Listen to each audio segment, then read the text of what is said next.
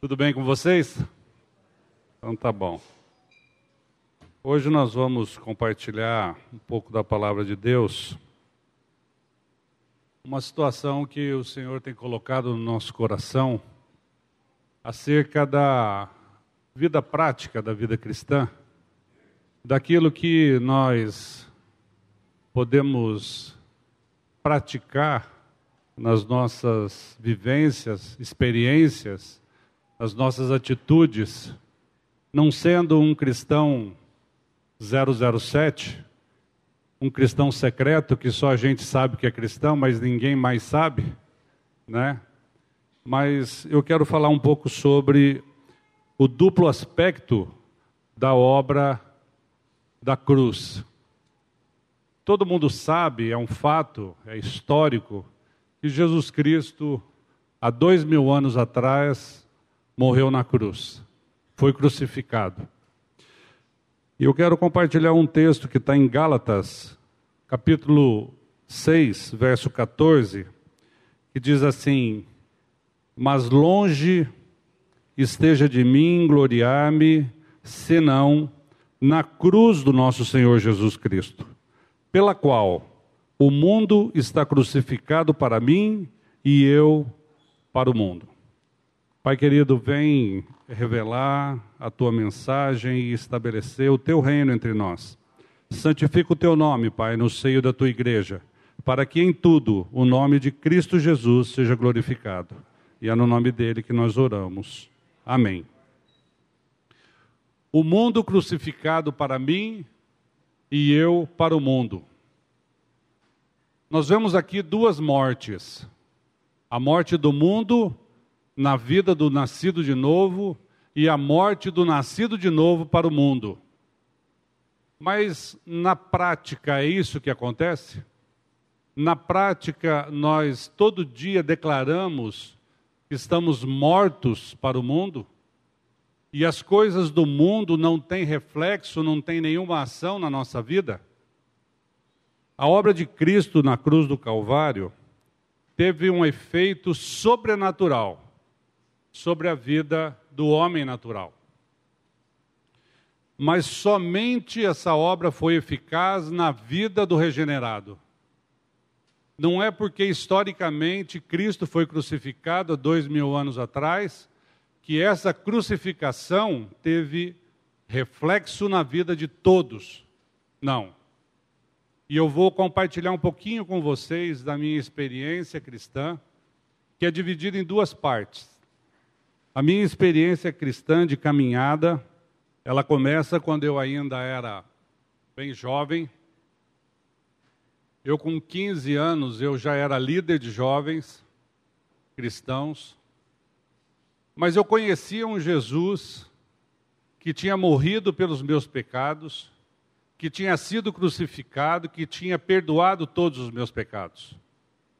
Uma vez eu tentei pregar para um amigo meu e falar da obra de Cristo na cruz. Ele virou para mim e falou: Mário, isso aconteceu há dois mil anos atrás, eu não estava lá e eu não tenho culpa disso. A visão dele é que a, a crucificação de Cristo é uma coisa distante muito longínqua, que teve, que é uma verdade, no consciente, na consciência dele, ele sabia, mas aquilo não tinha efeito na vida dele. Assim como não tinha na minha. Eu conheci o Jesus da cruz, crucificado. Eu não conhecia nem o Jesus vivo, ressurreto. Eu somente conhecia o crucifixo e um Jesus pendurado na cruz. Para mim, ele não tinha nem saído da cruz ainda. Ele estava lá. E hoje no mundo tem muita gente que ainda tem essa, esse conceito, tem essa impressão de que Jesus Cristo ainda está na cruz. Essa é a primeira parte da verdade, que Jesus morreu na cruz. Assim como o apóstolo Paulo disse aos Gálatas: Estou crucificado para o mundo e o mundo para mim poder da cruz gerou a morte do mundo ao crucificado e a morte do crucificado ao mundo. O homem natural, aquele que não é nascido de novo, Ao observar a obra da cruz em sua visão natural, não a aceita. Por quê? Porque é loucura. 1 Coríntios 2, 14, a palavra de Deus nos revela que esse homem natural não pode entendê-la, porque a experiência da cruz, ela somente se discerne espiritualmente. Não é possível aquele que tem o espírito morto, separado de Deus, entender essa obra por fé, porque o seu espírito está morto.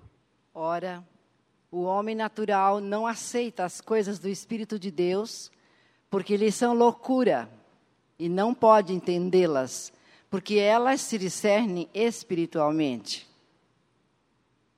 Observem que somente através, a palavra de Deus diz que importa que os seus adoradores o adorem em espírito e em verdade. Aquele que não tem vida no espírito não tem condição de entender e de, de crer nessa obra grandiosa que foi feita na cruz do Calvário. 1 Coríntios 1, 18 vai nos ensinar que certamente a palavra da cruz é loucura para o homem. Certamente a palavra da cruz é loucura para os que se perdem, mas para nós que somos salvos, poder de Deus. Vejam então que o apóstolo Paulo faz uma divisão. A palavra da cruz, ela é loucura para os que se perdem, mas para os salvos, ela tem um significado poderoso para os salvos, a palavra da cruz, a obra da cruz, ela é o poder de Deus. Foi através daquela cruz que muitas pessoas têm a impressão que ela ainda está lá com Jesus Cristo morto. É através daquela obra sobrenatural que nós ganhamos a salvação. Isso é tão importante e muitas vezes nós não ganhamos, não temos essa dimensão. Então, ora, o homem natural, aquele que não crê, cujo espírito está separado de Deus, ou seja, morto para Deus, não tem esse entendimento acerca da crucificação de Jesus. Por quê? Primeiro, porque o mundo o leva a pensar equivocadamente que a crucificação se resume em que Cristo morreu por nossos pecados. Cristo morreu por nossos pecados. Quando eu creio somente na primeira parte, somente até a morte de Jesus, eu até creio que eu posso ter uma vida boa. Creio que eu tenho sou pecador, pratico pecados, Jesus Cristo morreu lá naquela cruz como um sacrifício.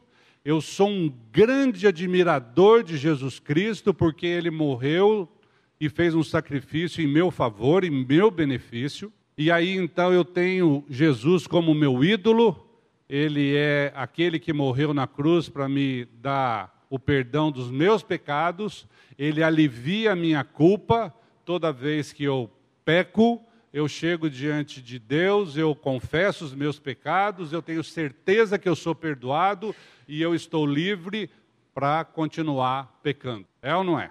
Eu estou livre porque eu só sei a metade, eu só chego até aquele ponto e não avanço mais. De fato, o homem natural não tem ouvidos para si, só tem ouvidos para si e para o mundo, e não para discernir o que Cristo fez por nós na cruz. Somente a palavra de Deus, esse texto que nós vamos ler, que está em Hebreus 4,12. Somente a palavra de Deus, que é viva eficaz, é poderosa para dar esse entendimento, para abrir o nosso coração. Porque a palavra de Deus é viva e eficaz, e mais cortante do que qualquer espada de dois gumes, e penetra até ao ponto de dividir alma e espírito, juntas e medulas, e é apta para discernir os pensamentos e propósitos do coração. O homem natural que vive exclusivamente debaixo do seu próprio governo. Então eu sei que há dois mil anos atrás teve um, camarada chamado Jesus Cristo que foi crucificado. Historicamente, isso é comprovado. Eu creio que aquela morte foi para perdoar os meus pecados, mas eu tenho uma justiça própria que não me deixa mudar de vida, porque eu ando pela minha própria vontade. Eu olho para Ele como aquele que alivia a minha culpa, no entanto, eu vivo a minha vida de acordo com o meu coração enganoso, o meu coração que é corrupto, pecando e ao mesmo tempo aliviando a culpa, sabendo que os meus pecados foram perdoados. Só que a minha justiça, a minha Bíblia compara como trapo de imundícia. A minha justiça, a justiça do homem, é como um trapo de menstruação. Ela não vale nada. A minha justiça somente vem em meu benefício. A minha justiça justifica o meu comportamento totalmente errado. A minha justiça alivia a minha culpa, dando desculpas para os meus pecados. Eu pratico o pecado e eu explico o meu pecado. Eu erro e explico o meu erro. Eu minto e justifico a minha mentira. Eu roubo e justifico o meu roubo porque eu não quero sentir peso de culpa pelas coisas erradas que eu faço, mas o meu coração traz esse peso, traz essa balança que diz que eu estou fazendo tudo errado, mas a minha justiça própria não tem valor. É como um trapo de imundícia. Romanos 3, de 10 a 12. Nós vamos ver que não há nenhum justo, nenhum sequer. Como está escrito: não há justo, nenhum sequer. Não há quem entenda, não há quem busque a Deus. Todos se extraviaram, a uma se fizeram inúteis. Não há quem faça o bem. Não há nenhum sequer. Ninguém nasce justo, porém há os que creem e pela fé são justificados pela obra de Cristo. E os que não creem permanecem na impiedade. Então vejam, amados, que a diferença é os que creem e os que não creem. Tudo muda, a vida muda, o comportamento muda a partir da vida e não da morte. Nós temos um Deus que é o Deus da vida e não da morte. Nós temos um Deus que é o Deus do bem e não do mal. Romanos 3, 23 e 24 vai dizer que todos nós somos pecadores. Olha só, não há nenhum justo, nenhum sequer. E todos pecaram e carecem da glória de Deus. Pois todos pecaram e carecem da glória de Deus, sendo justificados gratuitamente por sua graça, mediante a redenção que há em Cristo Jesus. A quem? A quem Deus propôs no seu sangue, como propiciação mediante a fé para manifestar a sua justiça, por ter Deus, na sua tolerância, deixado impunes os pecados anteriormente cometidos. Olha só, a obra vicária de Cristo na cruz, ela foi feita de uma vez por todas. O sacrifício foi o único e suficiente para que Deus deixasse para trás todos os nossos pecados. A minha Bíblia diz assim que não há mais condenação para os que estão em Cristo Jesus. Não há mais condenação. Para quem? Para os que estão em Cristo Jesus. Quando a Bíblia fala em, o que significa em? Significa aquele que está incluído, junto, que foi atraído, aquele que morreu juntamente com ele, mas também, por outro lado, aquele que ressuscitou juntamente com ele. Eu quero pegar nesse texto aí três palavrinhas. Todos pecaram e carecem da glória de Deus, sendo justificados. Quem é que é justificado? Quem é que se torna justo? Já vimos que não há nenhum justo, a Bíblia diz que não há nenhum justo, nenhum sequer. Só que a nossa justiça não tem valor mas a justificação por meio do sangue derramado de Cristo Jesus, ela nos lava de todo pecado. Essa justificação que nós recebemos através do sacrifício não é somente o perdão dos pecados, mas é a aceitação de cada um de nós que crê no seu corpo. E aí depois ele vai falar que é que depois da justificação gratuita mediante a graça. Olha só, parece até uma redundância. Gratuitamente por sua graça, é de graça duas vezes. Então não tem o que você faça, meu amado, para ser salvo. Você não pode fazer absolutamente nada, porque Cristo já fez tudo. E aí ele vai falar da redenção. O que significa redenção? É o pagamento do preço. Jesus Cristo pagou o preço. E qual era o preço? Na minha Bíblia diz que o salário do pecado, o pagamento do pecado, aquele que alegra o nosso coração no dia 5 de todo mês, o salário do pecado é a morte. Mas não é a minha morte, não é a sua morte. Foi a morte de Cristo na cruz. E a melhor notícia é que aquela crucificação, ela não aconteceu há dois mil anos atrás. Ela aconteceu antes da fundação do mundo.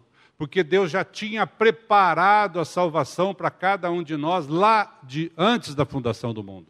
Então nós temos um Deus que nos ama de tal maneira que ele já sabia de todas as coisas, inclusive que nós íamos um dia conhecer essa verdade através do Evangelho de Cristo Jesus. E conhecendo essa verdade, nós íamos crer. E se você crê que Cristo morreu naquela cruz e você morreu juntamente com Ele, como diz João 12, 32. Esse texto eu não coloquei aí. Mas Jesus diz assim: E quando eu for levantado da terra, eu atrairei todos a mim mesmo. Aquela atração, quando ele fala que ele atraiu todos, ele atraiu cada um de nós no seu corpo, para nos levar a morrer juntamente com ele. E a terceira palavra é mediante a fé. Então, o que, que vai mudar na nossa vida que nós vamos deixar a primeira parte do Evangelho, que é somente até a crucificação, nós vamos deixar a primeira parte que vai somente até a morte de Cristo Jesus e nós vamos partir para a segunda parte mediante a fé. Segundo, o homem natural, estando separado ou morto para Deus, não tem a revelação, não crê e não tem noção dos efeitos da obra de Cristo.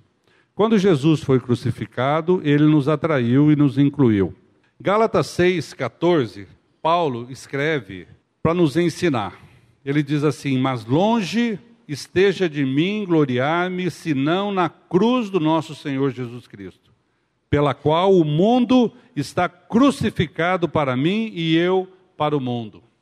Novamente eu trago esse texto aqui do início, que eu estou crucificado para o mundo e o mundo para mim. Eu quero que você olhe dentro do teu coração, faça uma análise dentro do teu coração. Você morreu para o mundo? O mundo está morto para você? O que que qual é o testemunho que nós estamos dando aí fora? O que que nós estamos fazendo aí fora que tem levado as pessoas a verem Cristo na nossa vida? As coisas do mundo estão fazendo efeito sobre a sua vida, as circunstâncias do mundo estão mudando a sua vida, a sua atitude, o seu jeito de pensar, a sua forma de se relacionar? Você tem olhado com os olhos de Cristo para com as pessoas que ainda não têm essa experiência? Amar o amável é fácil. E amar o inimigo? Com o amor de Deus. É somente com o amor de Deus. Nós não temos condição de ter esse amor. Por meio da cruz, Cristo nos deu a sua vida e consumou o que? A reconciliação. Então nós fomos reconciliados com o Pai. Novamente nós podemos entrar na presença do Senhor pela obra de Cristo. Olha só o efeito sobrenatural da obra de Cristo na cruz do Calvário em nosso favor com a sua crucificação, a sua morte, a sua ressurreição, ele nos deu livre acesso ao trono do Pai. Hoje nós podemos nos achegar diante do Senhor. Hoje nós podemos nos achegar diante do Pai, não por nossos méritos, não por nada que eu faça, não pela justiça minha, que é a minha justiça própria, mas pelos méritos de Cristo pela justiça que, pela qual eu fui justificado, hoje eu posso chegar diante do Pai. Então, Cristo deu a sua vida para o perdão dos nossos pecados, é a primeira parte. Quando eu falo de, de duplo efeito, o primeiro é esse. O primeiro aspecto da crucificação de Cristo é redentivo. Tem um texto de Efésios 1, de 3 a 7, na palavra de Deus, que ele vai nos explicar, na carta de Paulo aos Efésios, ele vai nos explicar a questão da redenção pelo sangue de Jesus para a remissão dos nossos pecados. Bendito Deus e Pai de nosso Senhor Jesus Cristo, que nos tem abençoado com toda a sorte de bênção espiritual nas regiões celestiais em Cristo. Assim como nos escolheu nele antes da fundação do mundo, para sermos santos e irrepreensíveis perante ele e em amor nos predestinou para Ele, para a adoção de filhos por meio de Jesus Cristo, segundo o beneplácito da Sua vontade, para louvor da Tua glória,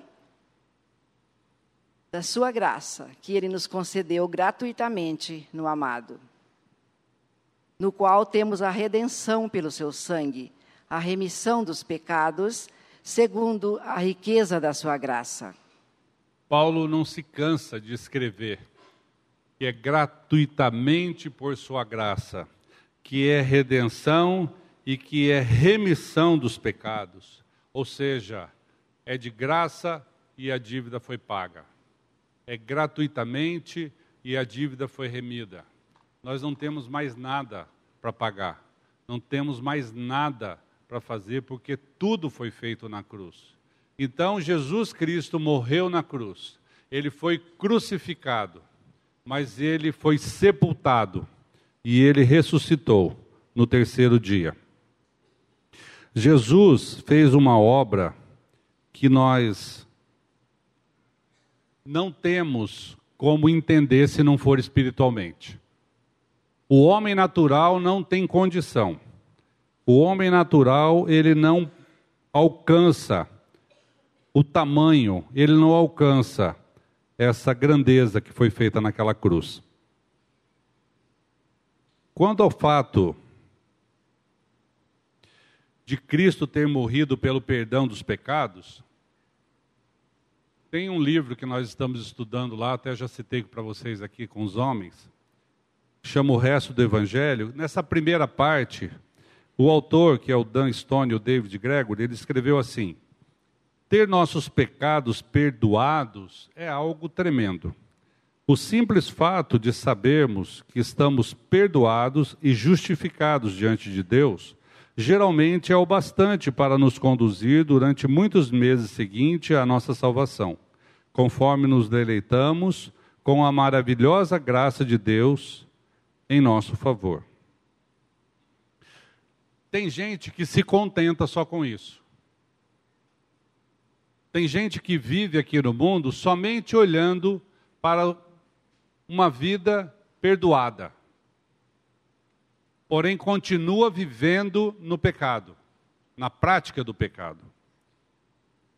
Existem pessoas que apoiam a sua vida somente na primeira parte da obra de Cristo na cruz, que é a sua morte e o perdão dos pecados. Entendem ou acham que, acham que se livrarão do velho homem somente após a sua morte física. Tem gente que acha que vai ter vida de Cristo somente depois da sua morte física. Assim como tem gente que acha que vai pregar o Evangelho lá no céu. Aqui não precisa pregar o Evangelho. Então, se você está esperando ter uma vida de plenitude com o nosso Senhor Jesus Cristo, para depois da sua morte, depois do seu sepultamento, eu quero te dar uma boa notícia. Essa vida já pode começar agora. Agora. Hoje.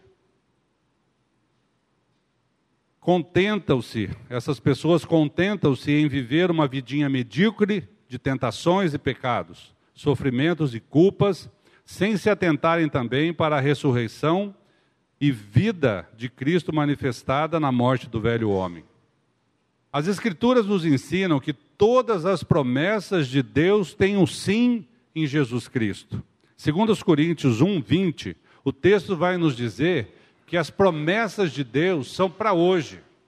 As promessas de Deus não são para amanhã e nem foram ontem, mas são para hoje. E Deus é fiel, ele cumpre as suas promessas em Cristo Jesus, hoje na sua vida e na minha vida.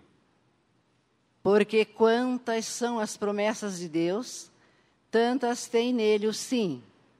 Porquanto também por ele é o amém, para a glória de Deus, por nosso intermédio. Olha só, em Cristo Jesus nós temos o sim. E isso é presente e não é para a eternidade. A vida de Cristo é para hoje. A morte do velho homem na cruz de Cristo e o nascimento da nova criatura é uma realidade. A morte do velho homem e o novo nascimento, a nova criatura, é uma realidade.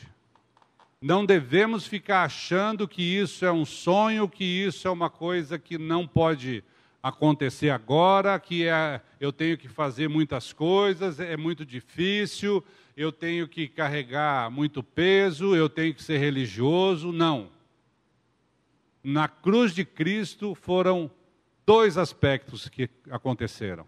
Primeiro foi a morte de Jesus na cruz, que levou os meus pecados. Por isso, João Batista diz: Eis o Cordeiro de Deus que tira os pecados do mundo. E definitivamente Jesus Cristo tirou o pecado do mundo. Mas não foi só isso que ele fez. Ele nos deu a, salvação através da nossa inclusão na sua morte e uma nova vida através da ressurreição. Por isso, lá em 2 Coríntios, o apóstolo Paulo fala assim: levando sempre e por toda parte o morrer de Jesus, para que a sua vida se manifeste em nosso corpo mortal. Existem dois aspectos: levar o morrer, para que a sua vida se manifeste. Então nós não devemos esperar a eternidade, não esperar chegar lá no céu para a gente começar a viver a vida de Cristo, porque Cristo já vive naquele que crê, Cristo já é a vida daquele que é novo nascido, Cristo é a vida daquele que crê na sua inclusão, na sua morte, na sua ressurreição, Cristo é a vida daquele que, por fé, crê que morreu e está justificado dos seus pecados, e Cristo é a sua vida. Então, meu amado, se você anda aqui nesse mundo, achando que você tem uma vida boa, mas crendo que somente os seus pecados foram perdoados e você está aliviado da sua culpa, saiba que há algo melhor. Há algo maior. Há algo concreto, que é a morte do homem, do homem velho, a morte do pecador e o nascimento do novo homem. Segundo aos Coríntios 5, de 14 a 17, eu ia ler só o 17, mas eu vou pegar do 14 ao 17, porque a Bíblia nos ensina que se alguém está em Cristo, é uma nova criatura.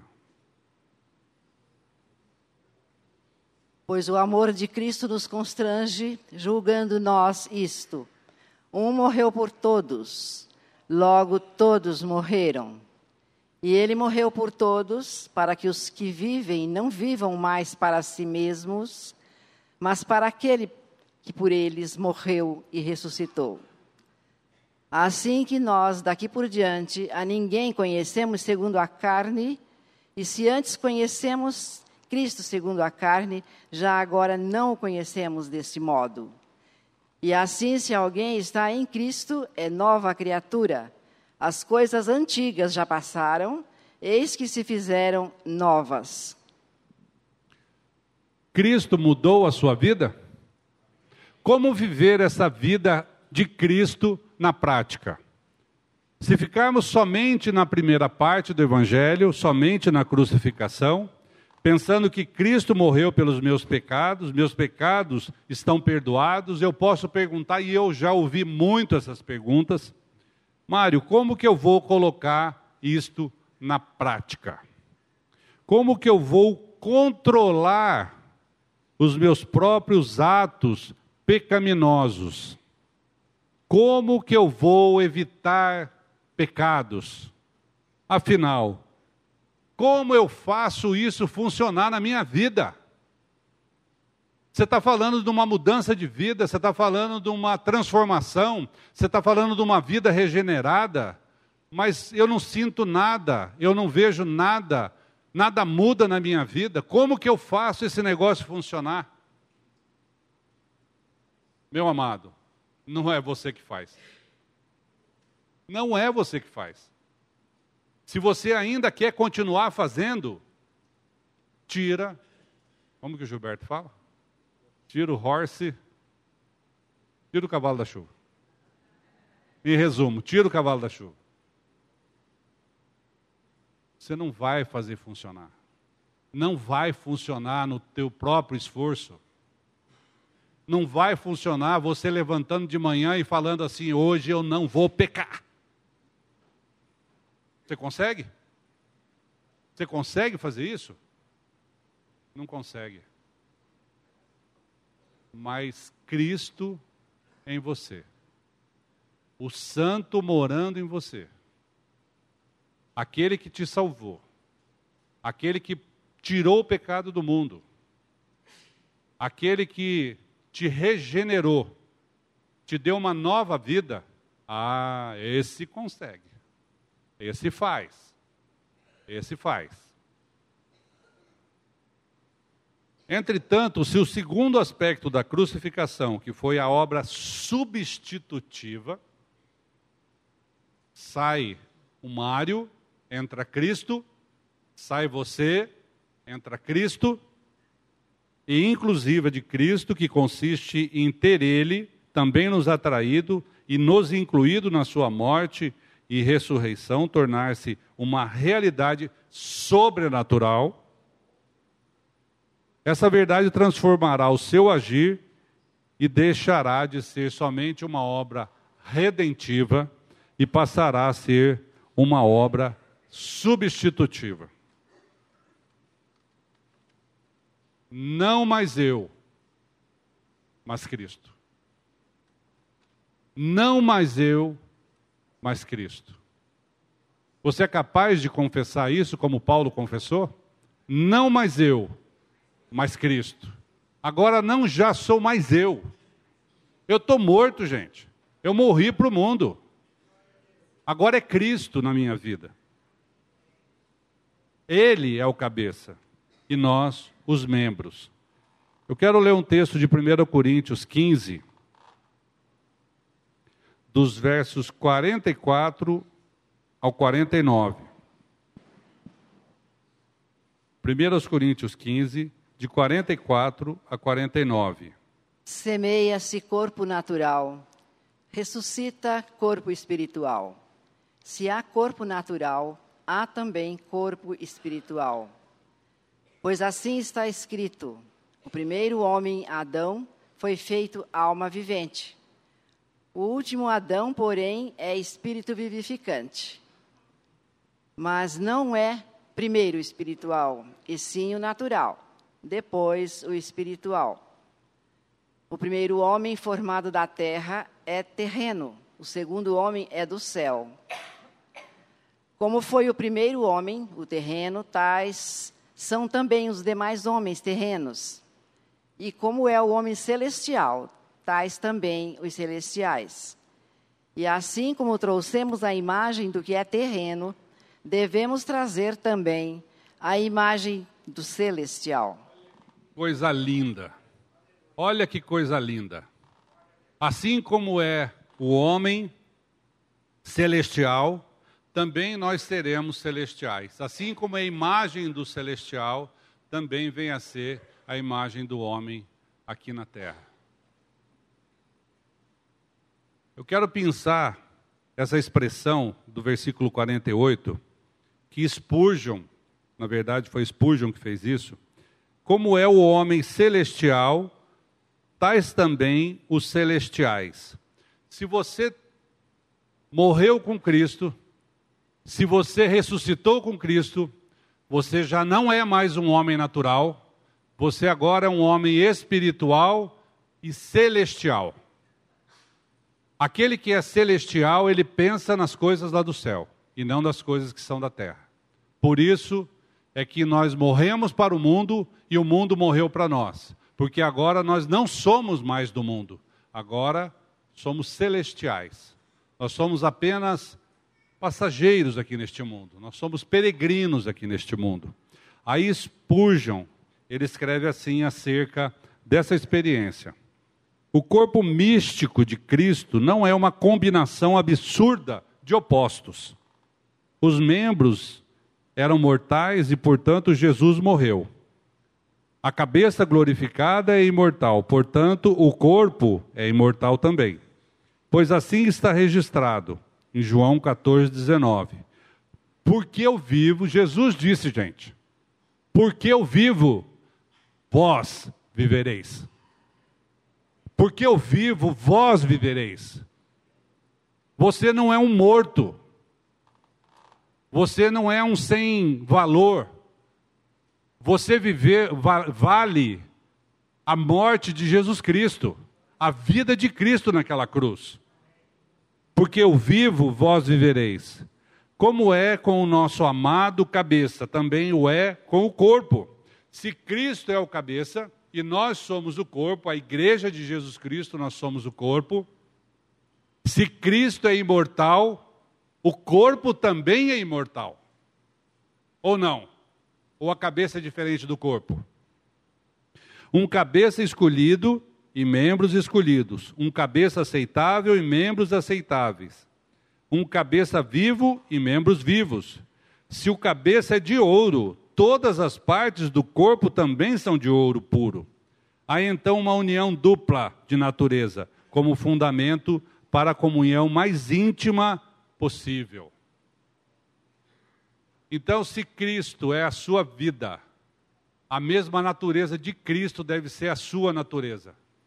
Se não for assim, se a sua natureza for diferente da natureza de Cristo, tem alguma coisa errada. Se a sua natureza for diferente, se o seu corpo for diferente do cabeça, tem alguma coisa errada. O conceito mais apropriado para dar entendimento dessa maravilhosa experiência de fé está lá em Gálatas 2, 19 e 20, que é um texto muito conhecido de nós, mas que Paulo, com inspiração no Espírito Santo, com muita maestria, ele escreveu, que é um texto que vai dizer que nós, na prática, nós temos que confessar a mesma confissão que Paulo confessou na carta de que ele escreveu aos, aos Gálatas. Porque eu, mediante a própria lei, morri para a lei, a fim de viver para Deus. Estou crucificado com Cristo. Logo já não sou eu quem vive, mas Cristo vive em mim. E esse viver que agora tenho na carne, vivo pela fé no Filho de Deus, que me amou e a si mesmo se entregou por mim. Estou crucificado com Cristo. Já não sou eu quem vive, mas Cristo vive em mim. E agora eu volto a perguntar: como eu vou colocar isso na prática, tendo essa verdade no meu coração? Já não sou eu quem vive. Mário, como eu vou fazer isso funcionar? Já não é você que vive. Mário, como que eu vou deixar de pecar? Não é você que vive. Mário, como que eu vou deixar de ter tentações? Não é você que vive, mas Cristo vive em você. E se Cristo vive em você, Ele é poderoso e suficiente para te sustentar. A boa notícia é que não é você que está no controle. A, Bíblia nos garante que o duplo aspecto da obra de Cristo na cruz traz um duplo efeito prático para o nascido de novo. Porquanto, Romanos 6, verso 7. porquanto quem morreu está justificado do pecado. Quem morreu está justificado do pecado. E Paulo continua aos Romanos, nos versos 8 e 9. Ora, se já morremos com Cristo, cremos que também com Ele viveremos. Sabedores de que, havendo Cristo ressuscitado dentre os mortos, já não morre, a morte já não tem domínio sobre ele. Olha só. Estou crucificado para o mundo e o mundo crucificado para mim. Estou morto para o mundo e o mundo morto para mim. Se já morremos com Cristo, cremos que também com Ele viveremos. Cristo não está pendurado na cruz. Ele ressuscitou. E se ele vive, nós vivemos juntamente com ele. Aquele que morreu, foi sepultado com Cristo, está no seu corpo. Na ressurreição, também recebeu uma nova vida. E continuando nos versos de Romanos 6, 11 a 14, nós vamos ver que se já estamos mortos para o pecado, agora nós vamos para a vida prática se eu creio que eu morri com Cristo, se Ele é minha vida, como que isso se torna prática na minha vida? Assim também vós considerai-vos mortos para o pecado, mas vivos para Deus em Cristo Jesus. Não reine, portanto, o pecado em vosso corpo mortal, de maneira que obedeçais às suas paixões. Nem ofereçais cada um os membros do seu corpo ao pecado como instrumentos de iniquidade mas oferecei-vos a Deus como ressurretos dentre os mortos, e os vossos membros a Deus como instrumentos de justiça. Porque o pecado não terá domínio sobre vós, pois não estáis debaixo da lei, e sim da graça. Amém? Nós estamos crucificados com Cristo. Se nós morremos com Cristo, Ele é a nossa vida. E como fica agora? Estamos mortos para o pecado, vivos para Deus, em Cristo Jesus. Spurgeon, quando ele faz aquela narrativa que eu li para vocês aqui, dizendo que se Cristo é o cabeça e nós fazemos parte como membros do corpo de Cristo, portanto, nós também nos tornamos homens e mulheres espirituais, celestiais, e imortais. Porque Jesus veio para nos garantir a salvação eterna. Ele veio nos garantir a eternidade com Ele. Então, se nós somos seres espirituais, nós temos essa promessa, essa garantia que está na palavra de Deus. Muitas vezes nós somos convidados. Eu já ouvi um, um amigo, só um amigo que eu tenho que fez uma refeição com a rainha da Inglaterra. Alguém aqui já fez uma refeição com a rainha da Inglaterra? Você fez? Alguém fez? Você fez, Bárbara? Eu só tenho um amigo que fez uma refeição com a rainha da Inglaterra. E ele conta isso em todos os lugares que ele chega. Ele fala sobre isso para todas as pessoas que ainda não sabem. E ele fala que ele é amigo da rainha como se o fato de ser amigo da rainha o tornasse nobre. Porque afinal de contas eu sou amigo da rainha, então o meu status aumentou. Agora, Jesus Cristo, ele vem, ele vem para se unir, não a amigo da rainha, ele veio para se tornar homem, para morrer a nossa morte, ele veio se identificar conosco na morte para que a gente nos identificasse com Ele na vida. Ele veio morrer a nossa morte para nos dar a sua vida. E Ele não perguntou para nenhum de nós aqui se nós somos amigos da rainha, se nós temos dinheiro, se nós temos poder, se nós temos status. Mas Jesus Cristo veio para o miserável. E Ele veio pegar um miserável que sou eu e você e levar no seu corpo santo a morrer juntamente com Ele. Gente, se isso não fizer diferença na sua vida e na minha vida, não tem mais nada que possa fazer. essa obra de Cristo na cruz, a obra da cruz do Calvário, ela teve um poder tão sobrenatural que ela veio para transformar vidas, que ela veio para trazer salvação, trazer santidade e para nos levar à eternidade com o Pai. Você crê nisso? Amém. Se você crê, vamos orar junto então e vamos colocar diante do Pai a nossa gratidão. Pai querido, nós te louvamos, nós te agradecemos por tão grande salvação que o Senhor trouxe para cada um de nós naquele corpo santo de Cristo na cruz do Calvário. Pai amado, nós te louvamos, nós te bendizemos pela beleza da tua santidade e clamamos para que o Senhor venha revelar essa verdade no coração daquele que ainda não tem, no coração daquele que ainda não crê, para que mais e mais pessoas venham ganhar essa experiência, Pai, para que vidas sejam salvas e transportadas do império das trevas para o seu reino de luz. Pai, nós intercedemos em nome e em favor daqueles que ainda não creem e que, pelos méritos de Cristo Jesus, o Senhor faça esse milagre na vida desse nosso irmão. E é no nome santo e poderoso de Cristo Jesus que nós oramos. Amém.